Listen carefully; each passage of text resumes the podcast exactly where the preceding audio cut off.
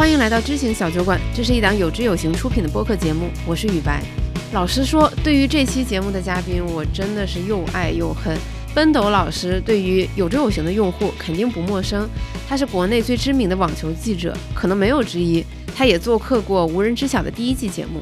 那在录制前，我请他吃饭，聊着聊着，奔斗老师就问我：“你平时喜欢什么运动？”很典型的一个体育记者问题。那我也很老实，我就说我我讨厌运动，偶尔会去健健身。然后他有些困惑地看着我，提出了一个灵魂暴击的问题。他说：“那你的运动痕迹在哪里？”哇，当时我的那个心情，可这就是奋斗老师，一个率直到甚至显得有些情商欠费的人。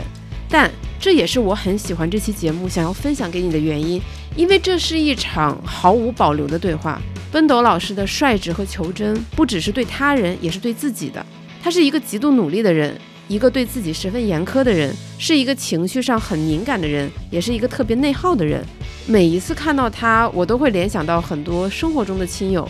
一样的努力，一样的情绪敏感，一样的容易过度反思和自我攻击，而就是这样的一个人，到了五十多岁的时候，似乎终于理顺了自己和命运之间的关系，过着他口中说的愉悦的半退休生活，这让我对他产生了好奇。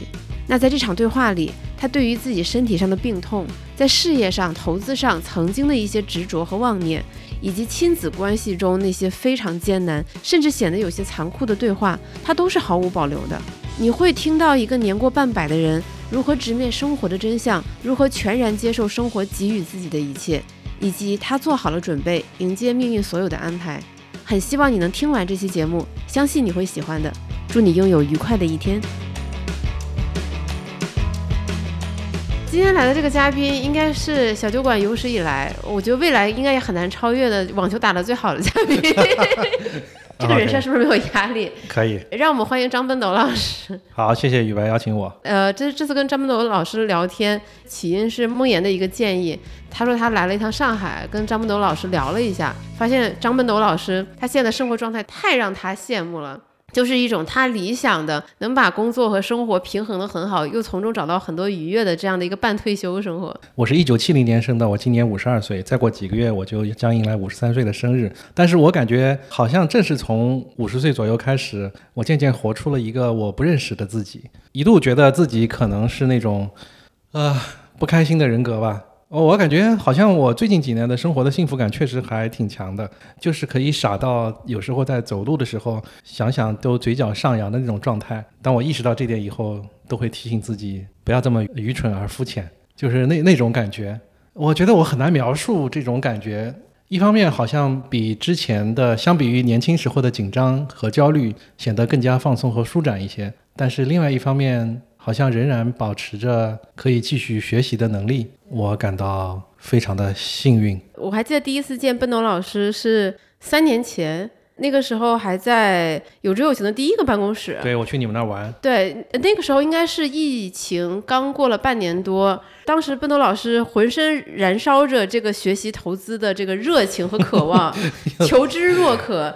在我们办公室，就是拉着梦妍，我当时小雨还在吧？对，在。对，然后大家聊投资，聊了一个下午。梦妍还给我看了一张照片，是你疫情在家的时候看完的那些投资相关的书籍。我感觉应该起码得有个一点五米厚，那也没有，一米厚，一米厚差不多。对，大概几十本吧。我抱着我所有看过的那些书，拍了张照片。但是我我感觉这在这刚才我说的放松和舒展，其实其中也包含着我对投资的态度。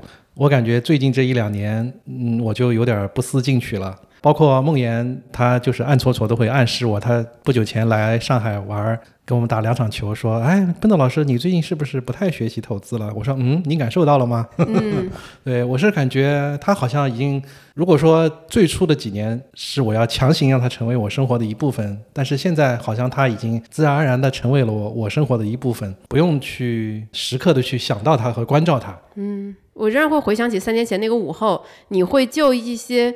投资中很细小的问题，包括我们 App 上一些内容黑板报的问题，你会非常打引号的死理性派的方式去去质问我们，或者提出 提出提出你的挑战。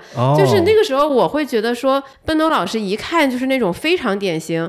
生活很用力的人，会很努力的工作，很努力的生活。我觉得这也是我们在生活中见到的非常多的，就是非常典型的一个中国人的一个这样的一个样本，就是你对任何事情你非常的认真严肃。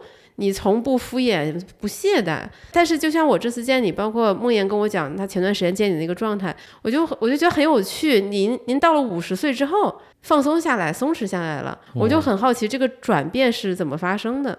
嗯，我觉得第一次转变是来自于我四十三岁那年。虽然现在想起来，我也不想让大家觉得我很抓嘛，觉得它是一件多么大的事情，也只是因为我被确诊了青光眼而已。因为青光眼这个东西，并不知道。它最终会不会让你失明？因为它有百分之二十五最终的致盲性，然后你也不知道它越来变得越来越坏的速度是怎样的。就是说，青光眼这件事情，它就是我生活中的一个不确定性。我今后的后半个人生中，必须带着这个不确定性一直要走下去。我觉得它它是对我的一个讽刺，也是对我的一个提醒。啊，它不仅显示的是我眼睛上的问题，它反映的是我性格上的问题。当然，你也可以说是有很多遗传的因素，因为当时我的眼科医生他也姓张，是一个非常优秀的医生，我们一直十年来合作的很好。他当时说，他经过了这几年对我的了解，他说，哦，你患青光眼，其实我也不是感到非常奇怪，因为你是非常典型的青光眼型人格。这怎么还有一个人格呢？对，我就想啊，怎么还上升到人格攻击的高地 高地步了？他就是说，一般来说，过于认真、过于讲究、过于计较、过于用力的人是比较容易啊受到青光眼的侵袭的。其实你想想看，这种个性是容易受到很多问题的侵袭的。嗯啊，就是我觉得青光眼对我来说是一次对我的不仅是生活方式，也是我的个性上的一种全面的反思。在我的青光眼那年，正好是我工作二十周年嘛。我回想我二十年的职业生涯，我是非常努力的一个人，我一点都不掩饰这一点，而且我很自豪这一点。就是我当时我的工作量不是。因为因为你也做过记者，对文字记者，我们我当时的工作量不是以片儿作为计量单位的，是以版作为计量单位的。当我去到大满贯，当李娜获得大满贯冠军的时候，我的编辑跟我说的是：“你今天不是写几篇儿，张老师来四个版，今天是四个版的网球。”哇，四个版，其实报纸的四个版吗？对。根据我的记忆，一个版就是你如果图片多的话四五千字，如果图片少的话可能是能到七八千字，也就是你一天可能要写。三万字，就你要供稿要两三万字，对，这然后加上你还有很多呃采访的时间、报道的时间，对，你只能牺牲睡眠的时间。当然我说的这个状态，我也不想自夸，这不是常态啊。就是在李娜获得大满贯冠军的时候，你就必须是这样度过那个非常煎熬的二十四个小时或者四十八个小时。嗯啊，但是我是想说，也许在外界看来，我现在仍然是一个非常努力和用力的人。但是我自己知道，我现在的努力的程度和付出的程度，只有我患青光眼之前的一半。OK，所以为什么我可以跟梦妍那天聊天的时候，我可以说啊，如果我要到你们小酒馆录个节目，是一个什么选题呢？因为像我们这种做媒体的人，第一个就是要把选题定下来，对吧？这是一种天然的习性。我是想说，我可以，我可以聊一个叫做漫长的半退休状态才是最好的人生状态。OK。因为我当然现在还没有退休，甚至还没有半退休，但是我觉得从心态上来说，我已经进入半退休的状态十年了。嗯，就是我可以饶过自己。嗯，我是一个曾经看到任何球员都要上，或者是看到想到任何选题都舍不得不去把它写出来的那种记者。但是我现在就会想啊，少写一篇又怎样呢？啊，今天不发微博又怎样呢？这个礼拜小红书一条都不发，那又怎样呢？不会改变我什么。所所以以前你比如说新的一周一觉醒来，你脑海中其实是有一个 to do list，就有一个代办清单的。就我这周可能要写几篇，我有几个选题，我要发多少条微博，我要做多少小红书。是，我是那种怎么说呢？我我自己总结的，刚才叫青光显型人格，那是我的眼科医生给我总结的。我自己总结，我叫说明书型人格。你可以想象吗？就是当我买到任何一个小的东西，电器或者生活用品，我都要先去看说明书的那种人。这是很好的习惯啊。这，但就是说，这是一个很好的习惯，从外界来说，但是从一个自我的反思来说，我觉得它有很也有可笑的一面，对吧？即便只是一个非常简单的电动牙刷。我也去阅读它的说明书，Why？对吧？现在我会去问自己为什么，现在我会去有意识的培养做练习，买一个东西回来先把说明书扔掉，就是我要做所有那些我以前不做的事情。如如果你的家人，比比如说你们家买了一个电器，你的家人没有看说明书就开始使用操我作我，会紧张，你会生气吗？我会紧张，然后我会说啊，为什么？你怎么不看说明书对，你怎么不呢？看说明书呢？但现在不一样了。现在我意识到，我并不是说这个是不对的或者不好的，而是我是觉得每个人是不一样的。就是我以前会用自己的标准去框所有的人嘛，但现在就是说你是这样的，我是这样的，很好呀。嗯，我觉得大家听到这儿也能感受到，奔斗老师是一个会不断的自我反思的一个人。因为包括你在刚才的叙述过程中，还有我们准备这期节目，就我们之间的闲聊，也不叫准备，我们就是闲聊嘛。你就会一直在问我说这样这样的话，你什么个样的感受？呃，我说这样的话，听众会有什么样的反应？就你非常在意外界的评价，我就很好奇你的这种强大的不安全感是来自哪儿呢？我觉得很多很大程度上来自于天性，呃，另外的我反思就是来自于非常严格的从小的家庭教育。嗯把你培养成了一个反思怪。对，是的，我很明显是那种具有过强的同理心的那种人，就是非常容易本能的站在对方的角度考虑问题。当然，我现在很痛恨这一点，但也很接受这一点。嗯，我也没有想强行改变这一点。我觉得同理心强，它不是一件坏事。你可以站在别人的角度去理解他为什么会做出这样的行为，说出这样的话，这是一种理解他人的方式。但你采取的接下来的行为是攻击你自己，我现在已经好多了。但是能能感受到你应该是一个自我攻击很严、很严重的人。呃，是的，这个在我两三年前在梦魇的那期啊、无人知晓节目中，我也说到过这个词。呃，但是我感觉我现在更加接纳自己了。就像我们刚才吃饭的时候，你问我那个那个四个字母的叫什么来着？MBTI 啊，对你问我是什么，是这个组组成是什么？对十六型人格是什么？对，是啊，这叫叫十六型人格。嗯，呃，我说我做过，但是我忘了。当我跟你说我忘了的时候，我还蛮欣喜的，就是说我已经对这些不在乎了。嗯，就是说，呃，年轻的时候我也很喜欢。我们当时没有十六型人格，我们会去算什么星座呀、嗯手相呀、对。面相啊，什么东西，我还挺痴迷这些东西的。其实我感觉是想要找一个坐标系，然后给自己做一但是个。现在就是 I don't care，就是我是怎样就怎样了。这就是五十岁之后的状态嘛。反正你能得到的已经得到了，你得不到的也就这样了。我我感觉就是更加接受自己吧，然后也并不在乎呃用一个标签，就像十六型人格去来标签自己。反正我就是这样，那怎么办呢？嗯没有什么还未尽的理想吗？我曾经问过这个问题，午夜时分自我拷问那种感觉吗？呃，因为大家知道我这两年对投资有兴趣嘛。当然，我现在在有志有行的账本上，我的年化收益还是负数。当然，在午夜梦回的时候，我也问过自己，啊，这这里风险提示一下，他不是因为投资了 长钱账户所以是负的。对我确实没有跟长钱账户，因为大家都说跟车跟车嘛，我特别喜欢自己那个自驾的感觉，但是自驾就会碰到很多风险，我确实犯了很多错误。呃，虽然我的现在年化收益是负数嘛，但是我对投资这件事本身是很有信仰的，因为在你学习投资的过程中，你是知道整天看这些信息，然后接触的是这部分人，其实是有什么所谓的幸存者偏差的，对吧？对，当我在更大的这个区域，比如说在我的微博上，因为微博上都是因为网球来关注我的。当我去说一些投资的时候，我发现啊、很多人对投资这件事本身他都是怀疑的 OK，、啊，对，就是至少对本投资这件事本身我是有信仰的。就像孟岩老师前一阵我给他录小视频的时候，他他是说因为市场的原因，奔德老师还是负数，他相信奔德老师会挣钱的。OK，回到你最初的问题，我也想过有什么未尽的理想，我想过，当我所谓的财富自由的时候，当然这个财富自由是打打引号的，因为这个字存在着大量的呃定义上的分歧和和理解的这个歧义。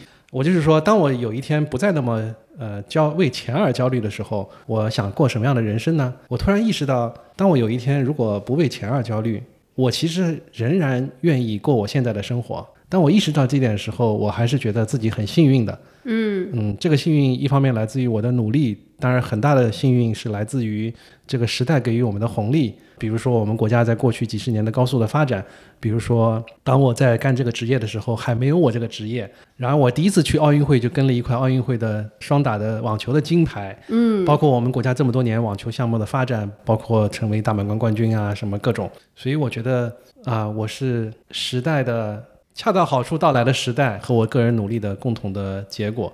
我是想说，即便我以后不为钱担心了，我仍然愿意去大满贯赛事，仍然愿意去跟这些球员聊天。仍然愿意去写写一写他们，就是可能听众听到这里会觉得说，我也愿意去大满贯，我也愿意跟他们聊天。但奔东老师想表达的是，他仍然愿意，比如说花大量的时间精力准备材料去做采访，然后输出大量的访谈稿件，这仍然是你享受的事情。对我享受的事情，我就是在那一刻，我觉得自己是非常幸运的。就像你说的，在午夜梦午夜梦回，我还有什么未尽的目标吗？其实好像也没有。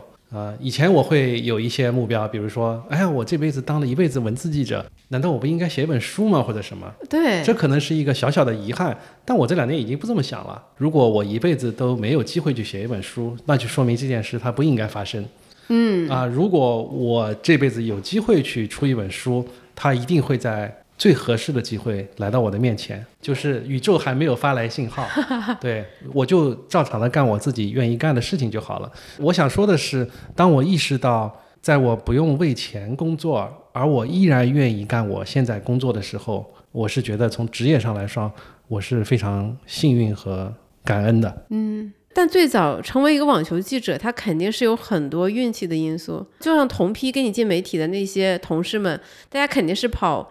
不同的赛事，不同的条线嘛。你有没有设想过，说你当年如果是没有去做网球，你大概会去做什么？啊，我现在不做这种设想，反正我就做这个了。就是人到了五十岁之后就不做这种设想了，对吗？做这种设想了，何必呢？呃，但是你做的这种设想，我完全能够理解，因为我以前的时候，当我这一行做的很成功的时候，很膨胀的时候，我做过这样的设想，我就说啊，我好厉害啊！就是说我做别的也一定也一定行，exactly 就是这句话。我要是跑 NBA，对吧？也能跑成。我想的不都不是 NBA，都是更大的事情。对啊，你说到我心里去了。就是我当时曾经确实自己问过这样的话啊，就是说，既然我用我的这种工作的方式和我的所谓的才华能够 hold 住了这个行业，那么如果我当时没有选择这个行业去做一些更大的行业，是不是同样能够取得成功？OK，哦，就就已经不局限于体育报道了。对，因为我是觉得所谓的这个行业的，在这个行业的成功。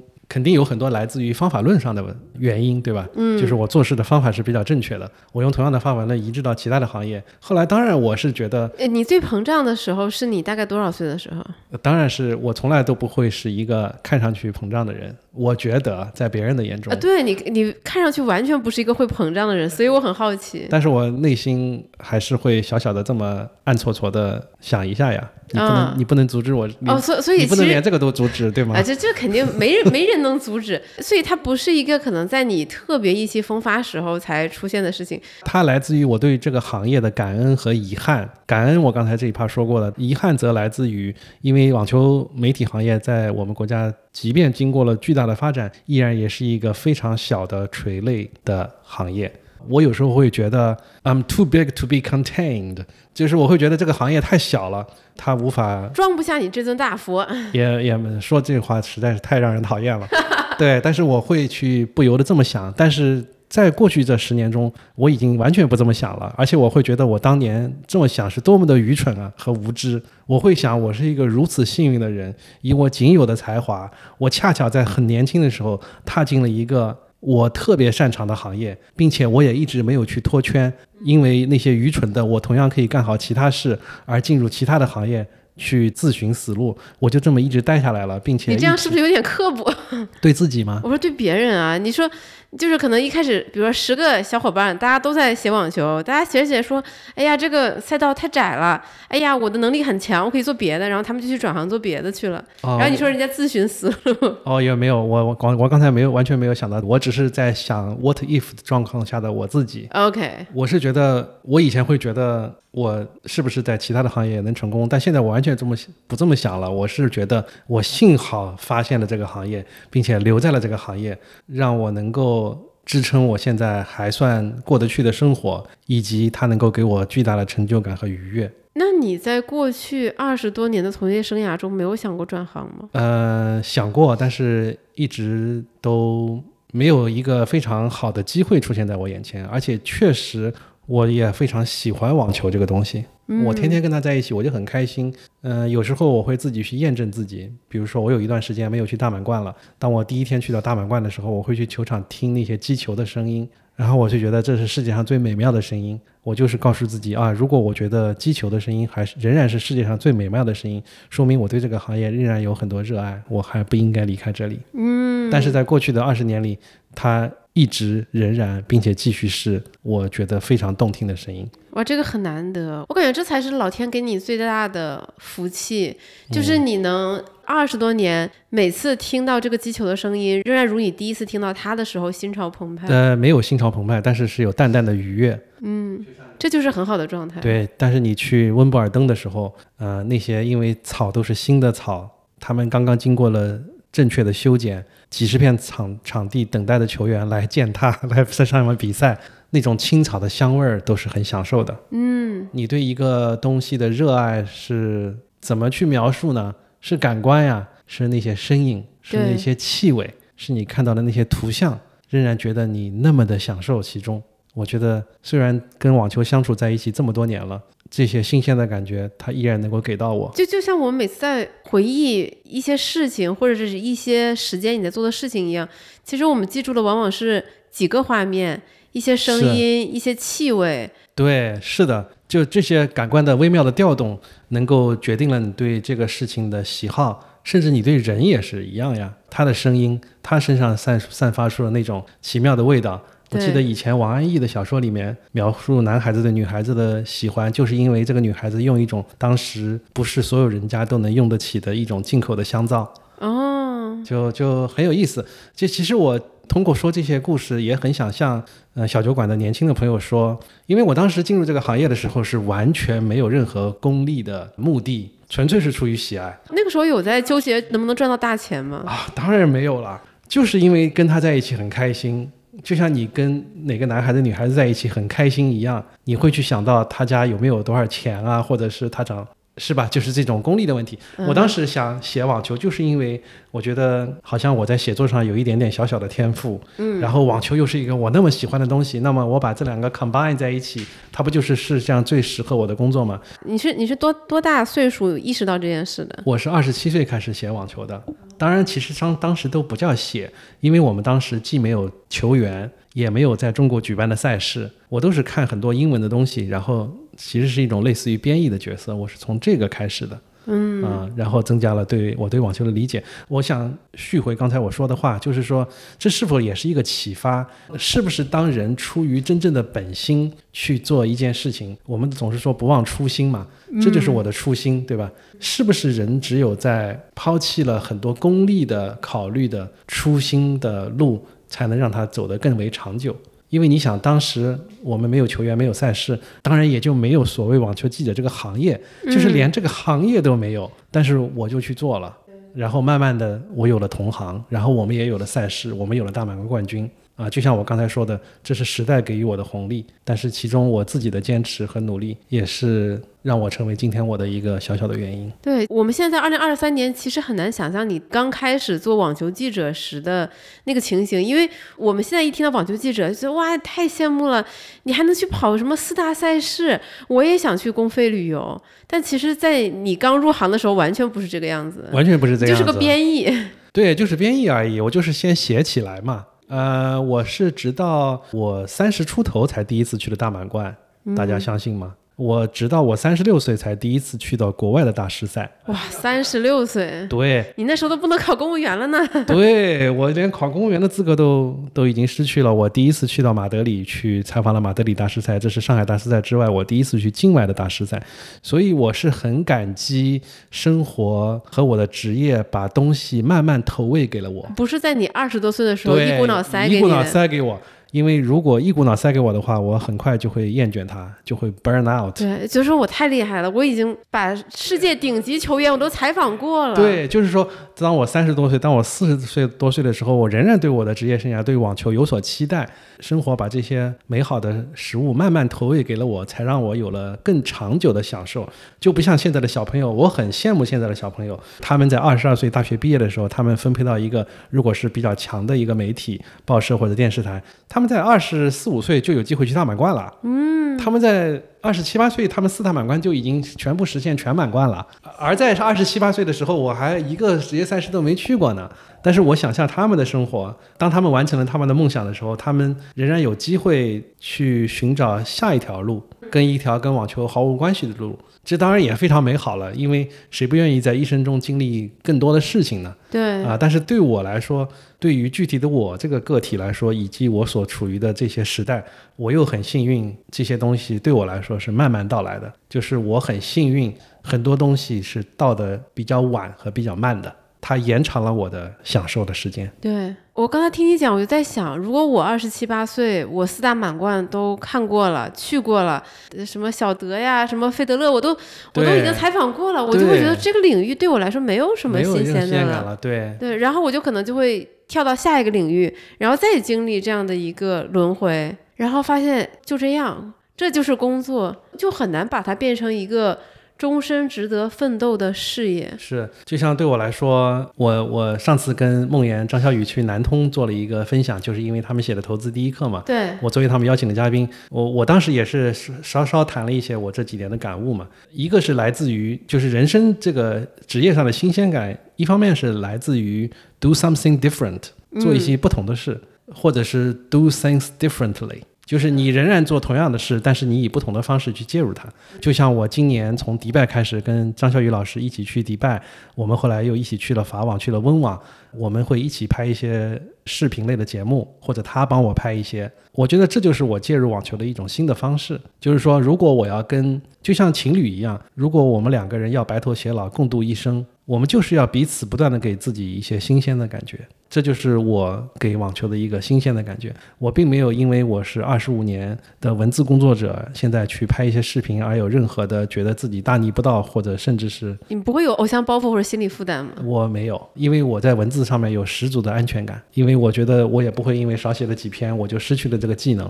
当我重新面对键盘和电脑的时候，我仍然可以像文字可以和好的主意仍然可以像自来水一样不断的流淌出来。但是我给自己提了一个新的挑战，就是哎，我也要去拍拍视频，就是去玩一玩。因为确实现在年轻人他更加接受视频类的这种传播的方式。即便我说的伪光正一点，我要去推广网球这项运动，我通过视频我也能够不断的触达新的人群。对，可能宇宙给你发来的信号不是写本书，而是写小红书。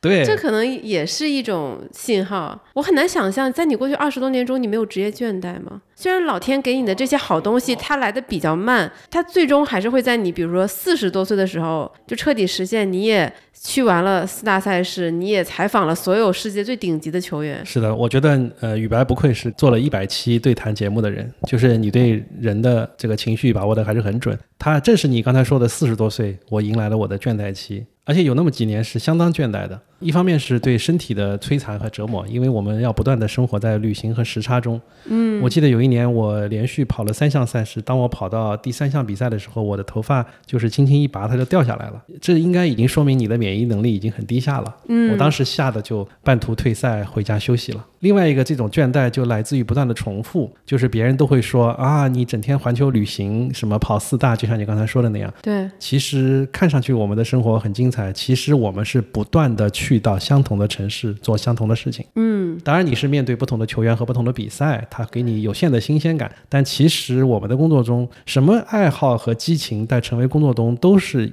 存在着大量的重复的和倦怠的，它就会磨损你的对，它会磨损你的激情。我在四十多岁的时候，确实，我现在回想起来是有过这样的倦怠期。因为当你在连续度过圣诞和中国的春节的时候，当你又要面对新的漫长的一个赛季的时候，每年一月份是澳网赛，也就意味着我们要在一月中旬打包去往澳洲。尽管躲开国内寒冷的冬天，去到澳洲的阳光下本身是一件非常享受的事情，但是澳网赛同时也意味着一个长达十。月十一个月的赛季又要从澳洲开始了。我记得有那么一两年，我就跟我的老婆哀嚎说：“啊，我真的完全不想去，我想在家里过春节。嗯，啊，我想度过一个漫长的……我想在家看春晚。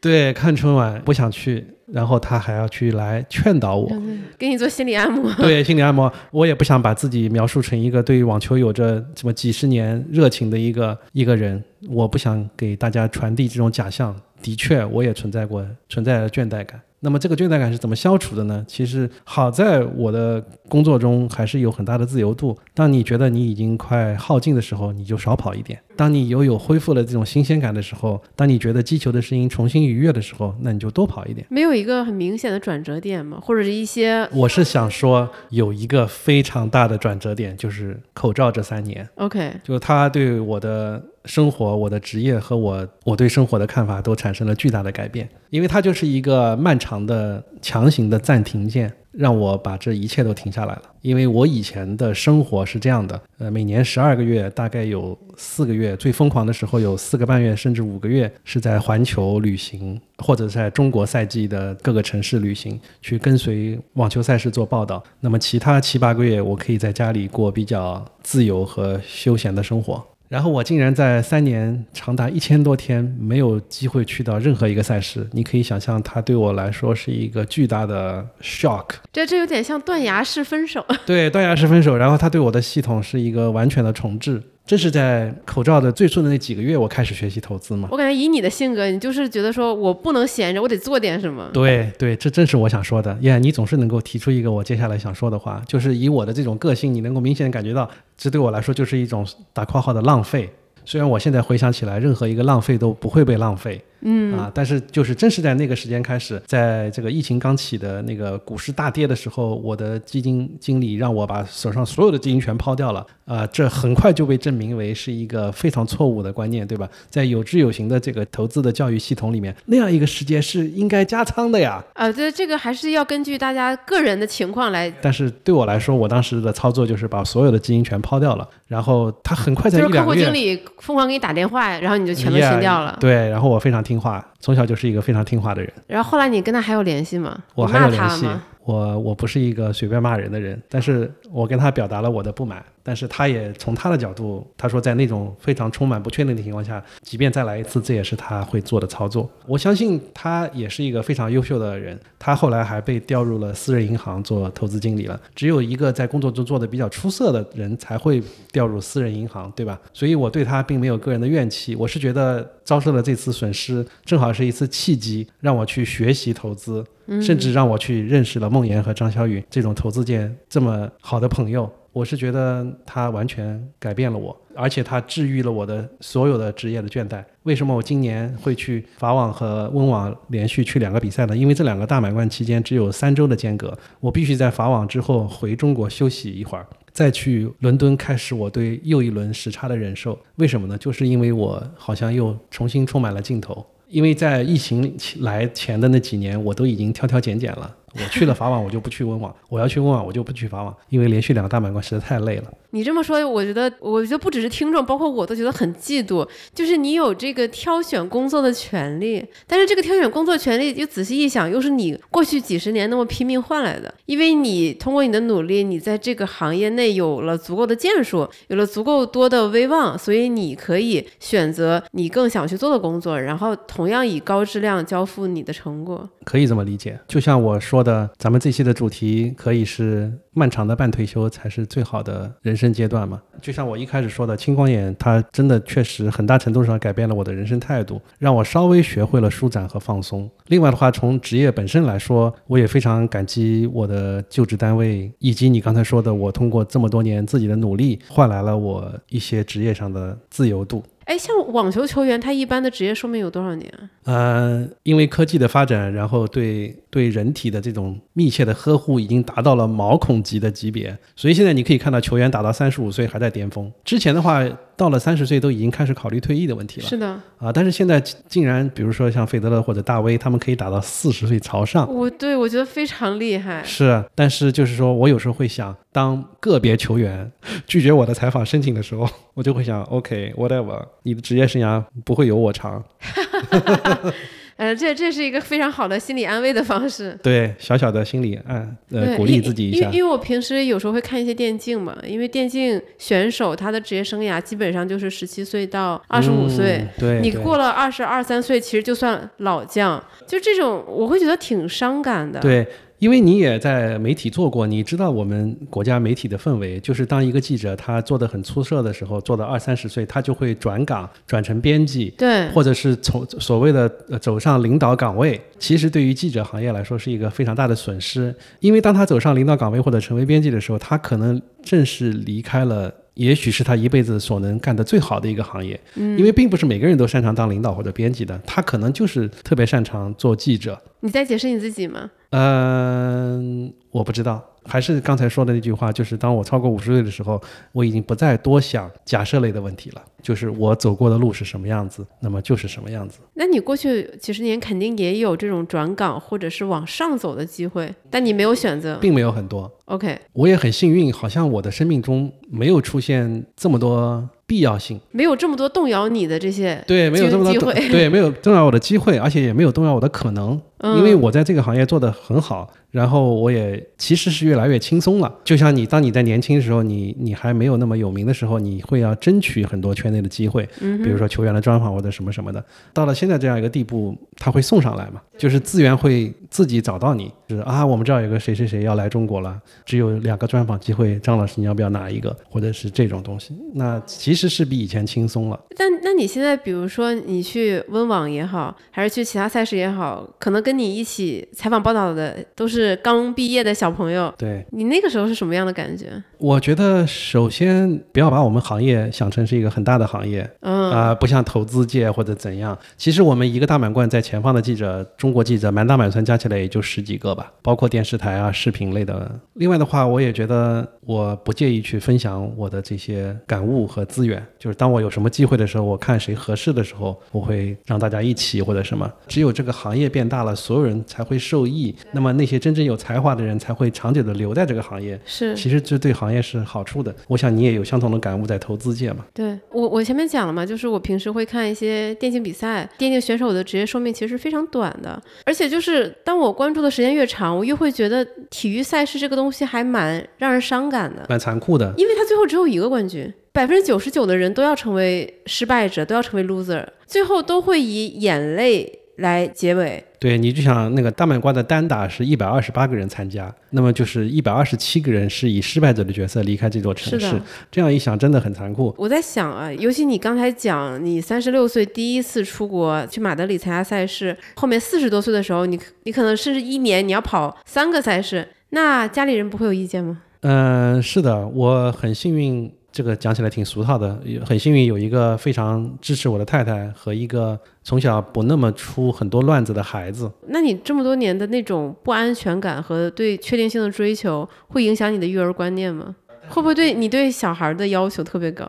应该是，但是正因为我有强烈的自省精神，我 非常我非常不断的在十几年内提醒自己不要这样，因为我因为我是这样被教育起来的。我并不是说我对我的父母还是很很有很多感激的，他们给了我良好的教育、健康的身体和健全的人格，对吧？然后就要跟一个但是了。对，但是一定有一个但是，而且是一个巨大的但是，就是说，在我回想起来，我性格中的很多弱点和我的不安全感和我的生活中的不快乐，是因为在一种比较强压的家庭的所谓的知识分子家庭。中成长起来所造成的，所以我非常的去提醒自己，不要把这些东西再来一遍。这样说可能对我的父母太大逆不道了，就是我会用他们教育我的方法的反面去教育我的孩子。明白。这样才能够给我安全感，他不要成为下一个我。所以这个目标达到了吗？我觉得还好，我孩子比较放松和淡定，这可能是一代人的特色吧。他从小都被我们嘲讽为叫差不多先生，呃，你如果有机会见到我的孩子，你去说差不多，你喊他差不多先生，他会笑的，因为这就是我们家的一个梗，因为我们从小都会觉得他不够努力，就是以我们这一代人的要求，他不够努力，他不够这个咬牙坚持，他就是什么事情做的差不多就 OK 了，八十五分 OK 很好了呀，我也没有在我们班很差呀，就是这样的。那你们也没有鸡娃是吗？我们算是不太激的。我们奥数上了一个月，他不喜欢，我们就停了。很少有在上海这样高竞争的城市找到几乎没有上过奥数的孩子。那这这个确实很难想象。但我觉得也是因为你们给他提供了很多心理安全感，所以他他能够表达出我不喜欢，我不想上了，然后他觉得这样是 OK 的。他知道他的爸妈能接受这个事情。是。那我也不想把自己作为一个育儿的典型，因为像我们这种独生子女家庭，每个人就只有一次机会，对，你也并不知道什么才是最好的方式。你你也不知道小孩的优秀和你的努力对，有多大的关关系？还是因为运气，纯粹是中彩票。对对，而且我们的孩子也明显不是那种特别优秀的孩子吧，比如说呃很鸡的啊，会很多特长去参加就谷爱凌那种对，参加比赛得奖的不是的，我们就是一个挺普通的一个孩子。包括他现在上大学，他录取的也是一个他当时的保底校，当时还有点哭哭啼啼去的，觉得自己没有上到更好的学校嘛。当然，他大学一年级过得也很开心。我是想说，对我们来说，我们始终抓住一点，就是跟孩子的和谐的关系是我们家庭中最重要的。嗯，就是如果有一个东西去破坏了这一点，那么觉得就是得不偿失的。就是我们非常高兴的是，孩子现在跟我们相处的非常好。然后我们有一个群叫“伐木类”，就是经常是因为我的有很多同龄的朋友会跟我说：“哎，我们家孩子不跟我交流，嗯，整天给他打钱。”他就说：“嗯，好的，收到，或者什么的。”但是我们的孩子会在群里面，有时候他话很多，我们都嫌烦。就他会去说啊，呃，这学期我们选了什么课，他会去跟我们讲他怎么追他的女朋友。很多情感交流、生活的交流。，对对，然后比如说第一堂课我去啊，这个女孩很很棒。第二堂课我就坐在她的座位的后面早点去，然后去自我介绍。虽然我很紧张，但是我还要表面装作很淡定。哦，这些美好的青春的恋爱的酸臭味，我们就听了就觉得很可爱啊，对吧？啊，就是我们就很感激她还愿意把这些话跟我们讲。是的，这很难得这对得。来说，这对我们来说是是最重要的，比她上不上奥数、成绩得不得 A 什么都重要。然后就像你说的，来自童年的安全感，不是有一句话叫说什么“幸福的童年可以治愈一生，不幸的童年要靠一生来治愈”嘛？对，啊、我们希望我们能够在这方面做得好一点，哪怕他不够那么的顶尖的优秀，那又怎么样呢？只要他有很强烈的安全感，他会过好他的一生的，就没有什么我们要太担心的了。嗯，因为这个真的很难得，包括像你刚才讲你朋友的那种状况，就很多家长会说，为什么小孩，尤其上了大学之后，他变成了一个只收生活费的一个机器，从来不分享、不交流，是因为在过往他十几年的岁月中，他的各种分享都被以比较冷硬的方式给拒绝回去了。哦，对，比如说他分享的时候，我看了一本小说，或者是我听了一个什么歌，有的时候父母就会说，你干嘛就是整这些没用的，哦，为什么不好好学习？我们没有，我们家庭非常鼓励这所有的沟通，而且我们父母会特别注意培养跟他相同的爱好。他跟我们有两大相同的爱好，一个是健身。我们三个人在同样的健身房办了卡，我们一家三口会同去同进同出去健身。他跟他妈也有个很大的爱好，就是听歌。我们这个群里面经常会他听一个好听的歌推上来，他听一个好听的歌推上来，互相交流。然后今天我的健身计划，我的饮食计划是什么？只要你跟你的孩子还有共同的话题，你们家就不会成为一个冷漠的家庭。天哪，你们还能有共同爱好？因为现在不是很流行那种搭子文化吗，想找一个很好的健身搭子或者听歌搭子都很难。你们居然在家里就能实现这个，是是是，我觉得就是有意识的培养一些啊，而且而且拉回主题，毕竟你们是有知有行的这个 播客节目，对呀、我我们谈。点谈点投资的吧，就是在两年不前不不，这这这个我这个我想再延延展一下。啊，OK，对，因为因为我们一直说投资是为了更好的生活，而且之前其实我们小酒馆请过很多嘉宾，有谈自己的育儿理念，大家都说是希望自己的孩子是快乐的，基本上所有嘉宾都说，我对孩子的唯一要求就是希望他快乐，然后我绝对不会鸡娃。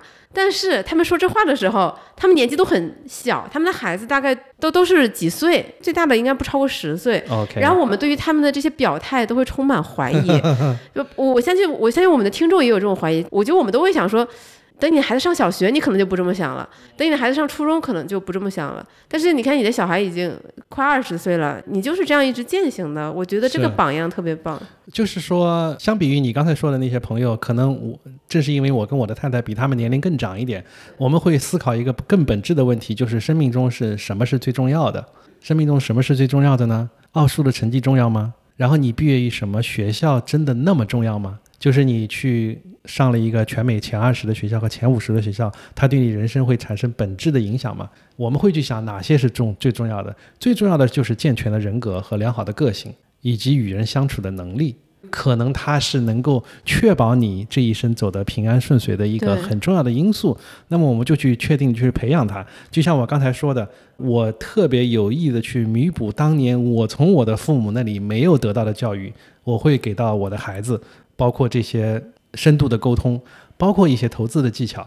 在一两年前，我就让他去开他的账户，当他只有十六七岁的时候，账户去买东西，而且呃买这个投资的标的，嗯，而且我我看过他的投资标的，如此的乏味，就像有志有行的长钱账户。我还教育过他，我说作为一个十八岁的年轻人，你竟然买了这么多指数，竟然买了这种这种东西，对，这么乏味的东西，对，这么乏味的东西，你就没有想到买过个股吗？买一点激动人心的东西，在年轻的时候多犯一点投资的错误，以确保这些可怕的错误不要在你更多钱和更老的时候来到来。那他怎么说？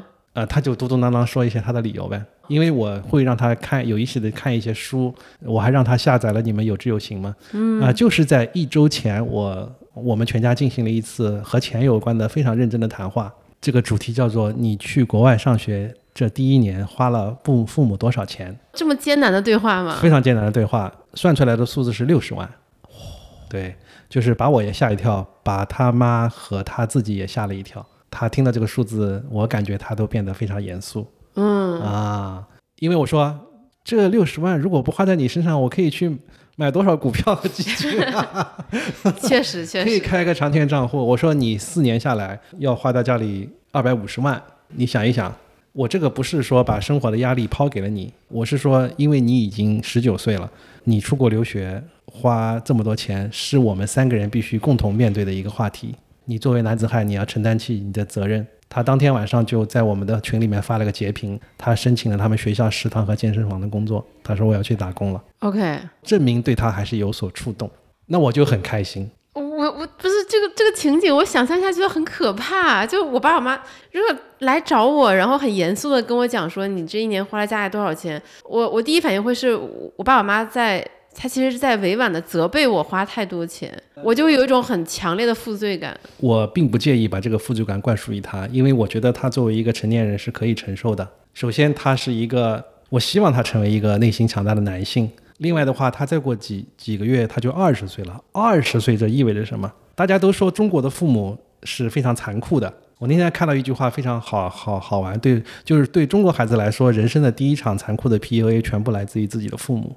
呃，也网上有这样的话 Yeah，确实是这样。但是中国的父母同时也是世界上最仁慈的。他愿意为孩子倾尽所，有。倾尽所有。我说你你现在在国外上学，你周边打听打听，不是那些中国的孩子，我说你打听打听那些本地的孩子，很多都是背负高额贷款的。对他们都是背了贷款来上大学的，父母是不给钱的啊，或者是他们当他们四年以后本科毕业的时候，他们的贷款可能有。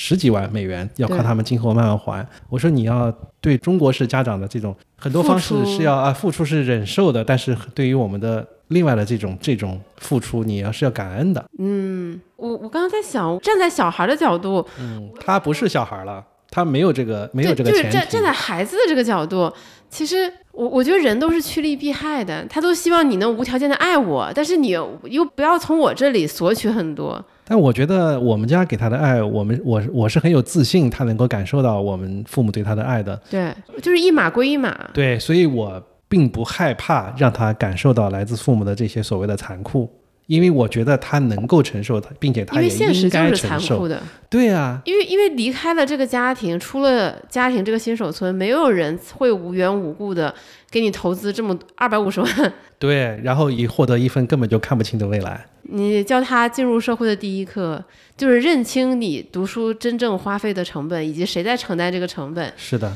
然后包括他这个考上大学，考上大学，他的外公给了他可以说吗？十万人十万人民币，OK，然后我就是让他全部投到投资里面去。不能自己随便花了，必须投资。对对对，然后我说你再去开一个这个美股账户，从你的这个零花钱里，比如拿两趴两千美元去买一些基金或者 TLT 什么这种东西。我就是说，这个十万人民币和你两千美元就是你呃两两两边的这个投资账户的一个起点。我还让他记账，但是他没有记，他觉得他现在账目很简单，不用记。Anyway，就是说投资这一课是我那代人从小缺失的一课。对，啊、我是觉得我从五十岁开始才认真的开始学投资，我希望他不要五十岁，他从十五岁就开始。嗯，他在小时候我就给他看那个叫什么《小狗钱钱》什么这些，对，然后看比较简浅显的书，然后开始一些自己的实践。因为我我还沉浸在你跟我说上周你们这个家庭会议的震撼当中，因为其实我之前在小酒馆的节目里有讲过，我记得那一期节目叫做。我真希望读书时我知道的财务知识。哦，我记得我在那一期里就说过，我非常后悔我在读本科的时候没有去拓展、去实践怎么样去赚钱，因为那个时候就真的是心安理得享受父母打的生活费，因为那个时候对钱就是没有概念的，因为父母会不忍心把压力传导给我，虽然他们背负着非常大的压力，上要养老，下下要养小，真的很不容易。对，这这会让我作为一个小孩，就是那个时候心里觉得自己是小孩，对钱这个东西没有概念，对赚钱这个事情没有意识。就是如果能再走一遍的话，其实我是特别希望他们告诉我，他们承担的经济压力有多大，他们每个月为我付出的这些钱，可能占他现金流的多少。那样的话，我就会有意识的说，那我去思考有没有什么是我可以去做。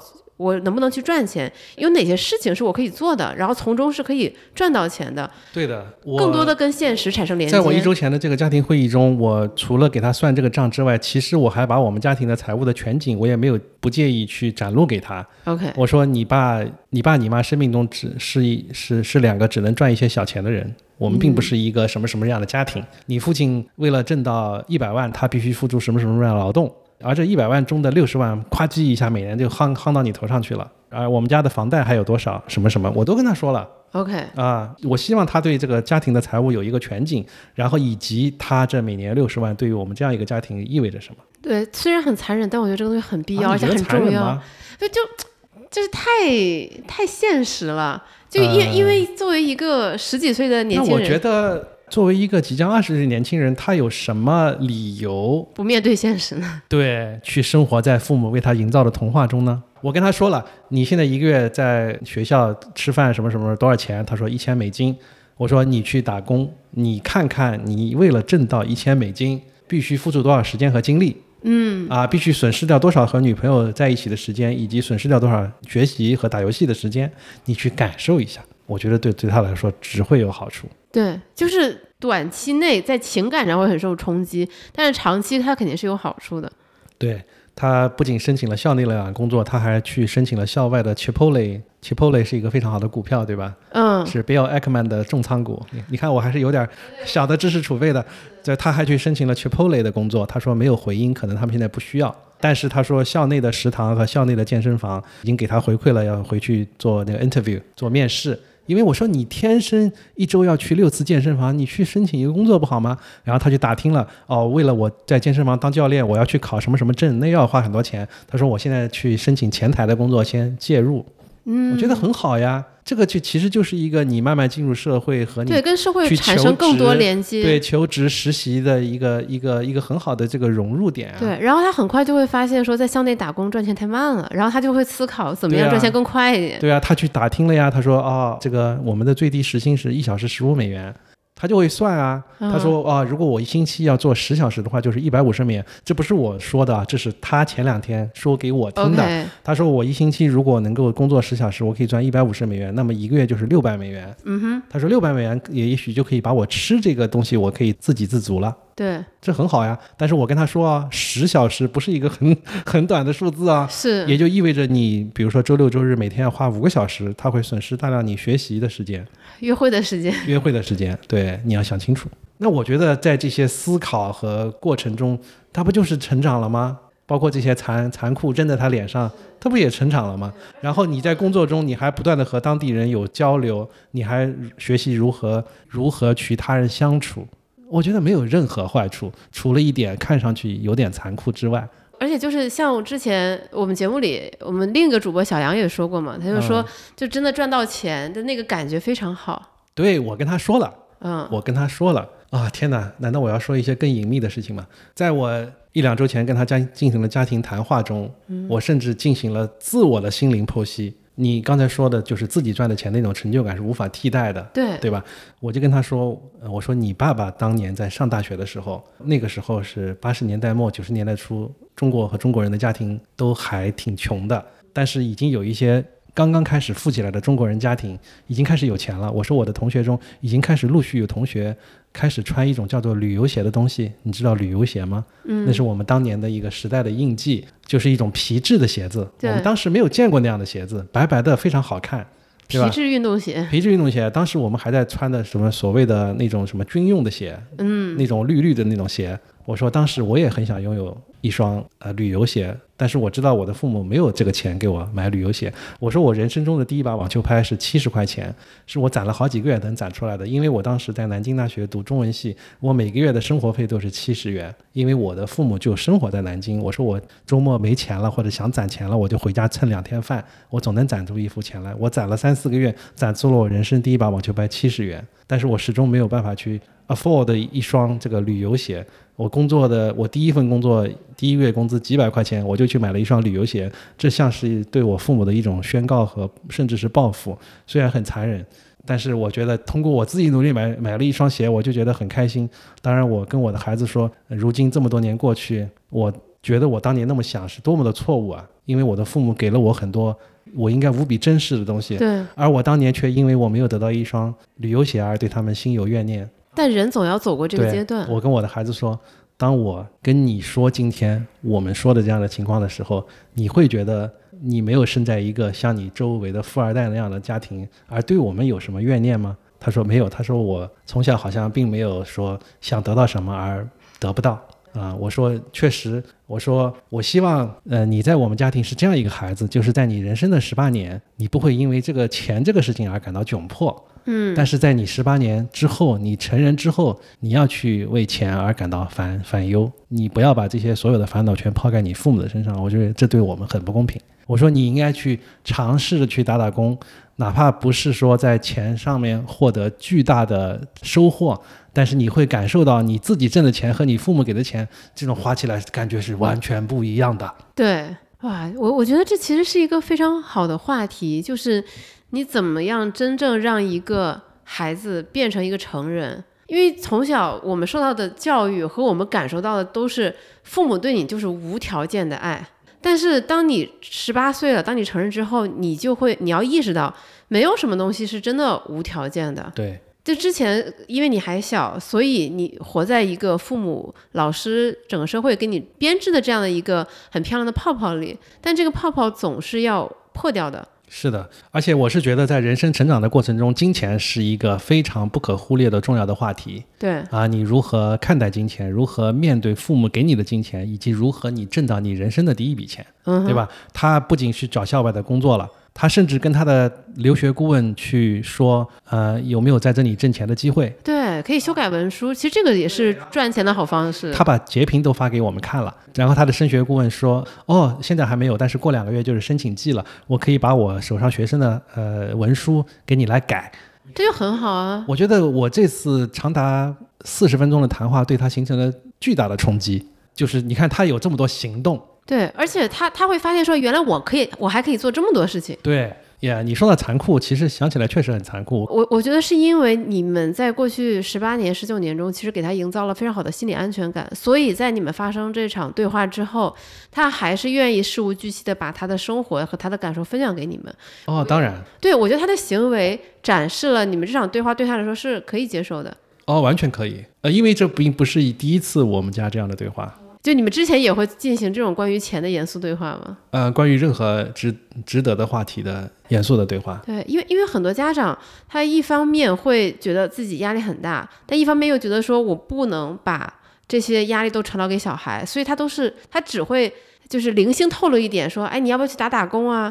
你天天在家待着不干正事儿。但是你不能这样说啊，就是你不能只说结果，不说逻辑的过程、啊。对，就是你要把你思考的整个过程，你要告诉小孩我要告。诉我要把我们家的财务情况跟你说一下，然后你父母的收入是什么情况，以及你每年花的钱在我们每年的收入中占到多大的份额，这样他就会有切身的感知。对，不不然小孩就只会觉得你为什么无缘无故的生气？而且你要给他平等的交流的机会。是的，就像我说了四十分钟之后，我说 OK，我我说的话我都已经说完了。我说现在请你妈妈来说她听完这些话的观感，在你妈妈说的同时，请你也思考一下，一会儿我们给你充分的发言的机会。我说嗯你不要再像一个小孩一样两三句话就说完了，嗯请你也给我一个有逻辑、有长度的一个观感。我孩子他确实也说了一些，其中有一句话我还感觉蛮有意思的。他说我这么多年一直是一个在我们家一直是一个接受者和被施予者的角色。对，他说我从来没有觉得自己也是一个消费者。他竟然用了这个词，是，很残很残酷吧？嗯，但就是现实呀。对，呀、我觉得这没有什么不可以接受和不可以说的，就没有什么要刻意回避的。就是这这个又让我联想到，像我们投资第一课第一节不是有讲吗？很多时候我们就这个世界上没有一个机器，就是你投了一百块会给你吐一百一十块钱出来，因为它全部要通过它，它是需要现实世界中它创造了增值，比如生产了新产品，提升了劳动生产率，然后才会导致你有额外的这个回报。但是如果比如说，父母、老师，就是你整个教育系统，他不告诉你这个钱，你最开始，你你平时用的钱，这零花钱怎么来的，你的生活费怎么来的，你对这些东西全都是一知半解的。那当你成年之后，你在理财投资上会有这些认知上的不健全，嗯，感觉也是很合理的，是。因为之前没有人告诉过你。所以我是感觉拉回到我们今天这个呃这次对谈的一个大的主题，就是说如何在我这样一个年龄获得较为幸福的人生感受呢？一个就是说，虽然我也没有挣很多钱吧，嗯、但是在金钱上不至于特别的窘迫，这是第一点。嗯另外一点就是良好的人际关系是决定人生感受的非常重要的方面。就是说，当我觉得我我和我的家人相处的非常愉快，我也有很不用很多，但是很好的朋友圈的时候，嗯这给了我很大的幸福感和安全感。其中也包括和梦妍和张笑宇的关系。可是，在我们录之前，你才告诉我你把大学群都退了。对，因为我觉得已经不是同样的人了。就是说，你可以不断的寻找新的朋友嘛。就是我毫不讳言，尤其是张小雨和梦妍这几年给了我很大的很多的影响。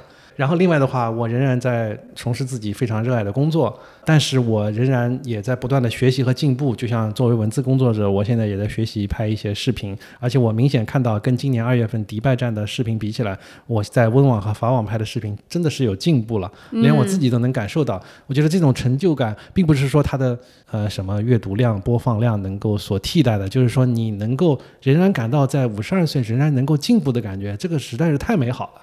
嗯，而且你不是那种非常刻意的去追求这种进步。对我就是觉得，如果你的人生中有这么几样，如果再加上还算健康的身体，那么你还有什么好抱怨的呢？对我我在你小红书发的这么多视频里，我印象最深的还是你们一家三口健身的那个视频。哦，是吗？对，就感觉特别让人向往，就是一家三口大家都有相同的兴趣爱好，然后还可以互相鼓励、互相激励、互相启发。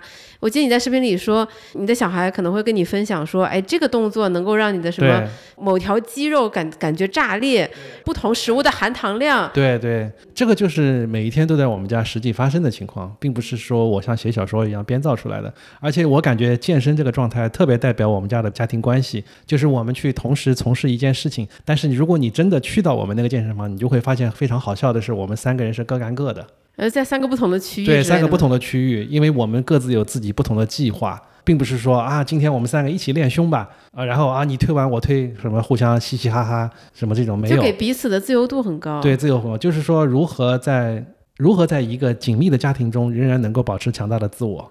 我认为这是一个很很好的话题，这会让我们三个人都感到非常的舒服，同时也感到相对的亲密。可是这个感觉跟大家日常的认知不一样，大家会说长期的亲密关系就是要磨合，大家互相磨掉自己的棱角，变成一个更紧密的一个整体。但是在健身这件事情上，我们没有感觉到有任何需要磨合的地方。OK，就是它自然发生了嘛。确实，我们三个人都很有兴趣，而而且我们进行的话题，我们感觉的都很深入而专业。所以你们家不是追求说，比如说现在是周末了，我们一定要一家三口去干个啥，哦，当然没有了，而且大家可以去各干各的，然后你们都 OK，都 OK。不会觉得这样就家里人心散了。哦，就不是 family 了我们 甚至会觉得这样给彼此留下足够的空间，才是让大家都舒服的方式嘛。甚至我们都不会三个人一起去健身房，因为对我来说，我有这个每天刷八千步这个强迫症，我会走去，然后他们两个会骑自行车去，回来也是这样。就算一起出发，你们可能对吧，也不用同样的方式，也不是同时到对达。对，因为你们沟通强度很高、很紧密，所以你们不在乎物理层面上的同步。对对，你总结的很好。就听起来让人很羡慕呀。但你有你有没有想过，就是现在这种自洽的状态，它可能是一种自我欺骗的幻觉。呃，我想过这个问题。作为一个敏感型人格，我发现你提的所有这些问题我都想过，但我觉得这是我应得的。在我向梦妍和张小雨学习的很多事情中，其中就有一点叫做不要脸。我发现他们讲话非常不要脸。就是当我刚开始认识他们的时候，我震惊于他们的 confidence level 可以高到什么地步。我是觉得这一切都是水到渠成的，并且我也预期不会是很容易或者很快去消散的一个状态。我觉得是一种可持续的发展，我非常有自信的可以说到这一点。当然，我并不想在节目中显得我是多么的一个育儿专家，因为每一个孩子都是一个运气，也许他天性就是温和的，愿意跟我们交流的。我只不过没有碰到难产的孩子孩子而已。我是我是这么提醒自己的，不要觉得自己好像很厉害。你你有你有没有想过自己在多大岁数可以停止这种反思怪行为？我没有想过。呃，我想过，但是我决定停止思考。对，在这件事情上停止反思。我在所有的事情上都是提醒自己不要过度的反思，因为我现在五十二岁，我以前会想啊，我这个还能干几年？想退休的年龄在哪里？在哪一刻？对吧？我现在不想，就是说，当我 enjoy 的时候，我就这么干下去吧。你不会为养老这个事情焦虑吗？嗯，这又回到了我们最初的话题，叫做漫长的半退休状态才是最好的人生状态。我觉得其实从心理上来说，我从四十三岁就已经进入半退休状态了。我希望这个时段可以尽量的长。也许这个说法对年轻的朋友也有一定的启发，因为我参加过一些呃年轻人的聚会，我惊讶于现在拥有所谓传统意义上工作的人的比例是那么的少。当我在下午三点健身的时候，我会惊讶于健身房为什么这么多人，他们都跟我一样不用去坐班的嘛？哎，我我在上海经常有这样的感觉，大家都不用上班上学的嘛。是，就是说，我觉得社会越来越多元了，每个人活下去的方式也越来越丰富而精彩。漫长的半退休状态，可能真的是一个值得去争取的一种人生状态。就是说，你仍然做着自己喜欢的事情，你仍然和周边的世界和人发生着密集的交往，让你保持新鲜感。不对这个社会脱节，但与此同时，你也充分的放松和舒展，以至于你不需要每一个动作都拼尽全力、面目变形、动作走样。我感觉这是一种非常让人享受的状态。呃，我是从四十三岁开始这种状态，我也不考虑这种状态可以达到多少岁。我就是，如果他还享受这一点，我就让这个状态一直延续下去吧，一直延续到我无法延续为止。好，我我在想，听到这里的听众可能会在想。就是笨豆老师，你说这些听起来非常的美好，但它其实也和你赶上了时代的机遇有关系，嗯，对吧？赶上了经济腾飞的这二十多年，刚好赶上了记者这个行业还很不错的高速发展那些年。但是我觉得有一件事我们不能忘记，就是在笨豆老师刚入行的时候，网球记者还是一个不存在的行业，对，而他又是一个极度追求确定性且有非常强烈不安全感的人。然后他做了一个这么矛盾的决定，所以我感觉人的一生中最难的事情就是了解自己。你把这个问题如以如此这样的形式推演出来，其实。也会让我思考，就看上去我是一个如此小心谨慎而稳妥的人，我当时竟然做了那样一个决定，这看上去是如此的冒险。只不过因为你说的时代红利或者我个人的努力，两者加起来，它才成了一条看上去还算是一条路的路。但是你站在九七年，当我写下第一篇网球稿件的时候，那个时间节点，你并不知道这些，你完全不知道你今后二十多年面对的是什么，有可能。当你穷尽所有逻辑思考，但是你还会违背你性格或者风险偏好做出的那个决定，嗯，它就是真正在召唤你的那个职业决定。对，就是我就是用现在流行的话说，就是宇宙向我发来的信号，呃，我 get 了，然后我也顺着这个信号走下去了。对，一走走了二十多年，一走走了二十多年，并且完全没有任何的后悔。哇，就是希望希望我在五十多岁的时候，如果也有你这样的状态就好了。我其实我我能够 get 你刚才提说的那一段话的意思，就是说我现在的状态固然很多也来自于我，也有很多是来自于各种机缘的巧合。对，谁知道呢？尤其是在现在，大家都说大环境没有那么好，很多风险，我们都想再找那个最稳妥的解决方案。对，但是我是觉得有一点是确定的，就是做自己有 passion 的事情。就像我当时在没有这个职业的情况下，敢于走上这条路，就是因为我我对网球的 passion 战胜了所有一切。这个反过来是不是也是一种启发？就是说，只有当你追寻你的 passion，你的路才会足够的长。确定性或许能给你带来一些快乐，但是追求自己的热情所在，它带给你的是确定性更高的一些快乐。对，因为这种快乐本身就是一种强大的确定性。就像我对我的儿子也是这样的教育，就是你在大学专业的选择上，就是你不要仅仅因为毕业以后拿这个文凭好找工作你就去学，但是你学得很痛苦。比如说你学 accounting，如果你对数字缺乏天生的那个好感，你去学一个会计专业，它尽管很好找工作，你很难受。对，但是你很难受啊！你去，我是说，永远就是追寻你自己的 passion。然后他现在去学了 cognitive science 认知科学，因为他很想知道人的大脑是如何思考的。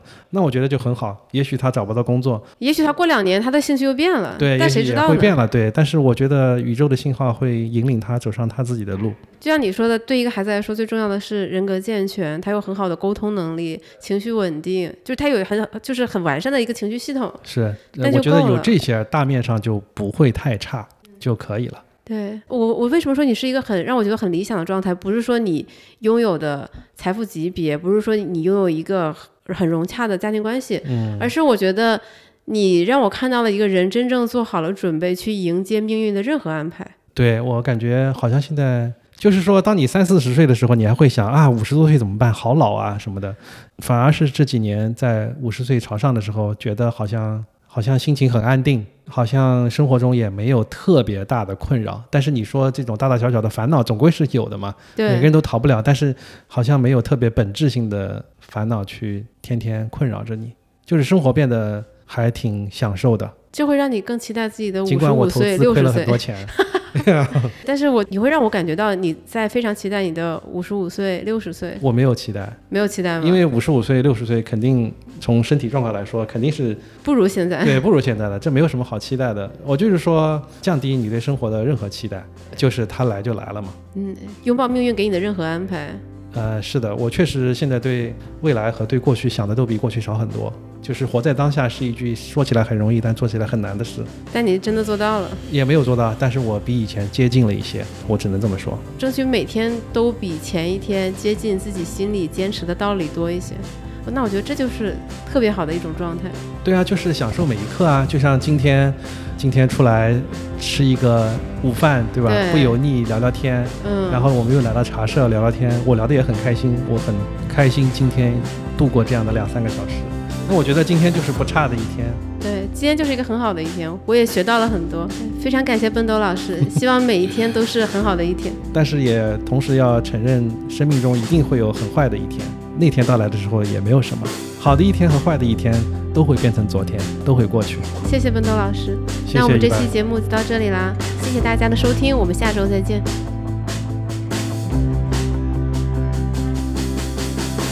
以上就是本期的全部内容，希望这一期节目你会喜欢。如果觉得有收获的话，欢迎多多点赞收藏。或许你可以把这期节目当做一个契机，分享给你的爸爸妈妈，表达一下自己的关心和美好祝愿。好的关系都是从分享生活中的点滴开始的。如果你是一位家长，或许你也可以和自己的另一半，甚至是孩子坐下来一起听，一家人坐下来认真的聊一聊家庭财务话题。可能你也会像奔斗老师一样，对自己的小孩刮目相看。如果你希望多学习了解一些投资知识，欢迎你来有知有行 APP 免费阅读投资第一课。最后再和大家宣布一个好消息，我们筹备两年的投资第一课视频正式上线了，三十分钟帮你搞懂投资到底是怎么赚钱的，让你明白投资中那些基本的问题。你可以在哔哩哔哩、微信视频号、新浪微博与有知有行 APP 搜索观看，我们也会把视频链接放到文稿区，欢迎点击收看。如果你有长期投资的需求，那么我们小酒馆全员持有的长钱账户也许是个很不错的选择。欢迎你点击文稿区的链接进一步了解。我是雨白，每周五晚八点在知行小酒馆和你一起关注投资，也关注怎样更好的生活。我们下周见。